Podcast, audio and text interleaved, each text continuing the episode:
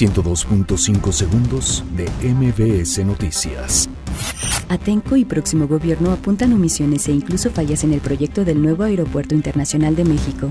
La Asociación Mexicana de la Industria Automotriz señaló que el nuevo acuerdo comercial entre Estados Unidos, México y Canadá garantiza el libre comercio mientras se cumpla con reglas de origen. Enrique Peña Nieto, actual presidente de México, señaló que el país cuenta con un sistema de transparencia sólido, amplio y robusto. El Instituto Nacional Electoral refrendó su compromiso de colaborar en reformas electorales. La Comisión Nacional de Derechos Humanos informó que antes de concluir el sexenio presentará el informe final del caso Ayotzinapa. El PRD definirá en diciembre su refundación o creación del nuevo partido.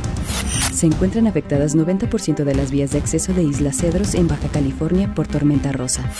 Asesinan en Chiapas al periodista Sergio Martínez. La Suprema Corte de Justicia de la Nación desechó la controversia constitucional que presentaron autoridades de diversos municipios de Oaxaca, quienes impugnaron las normas oficiales mexicanas que permiten producir mezcal a entidades como el Estado de México, Aguascalientes, Puebla y Morelos. El presidente de los Estados Unidos, Donald Trump, destinará 70 millones de dólares para responder a los frecuentes tiroteos en las escuelas del país.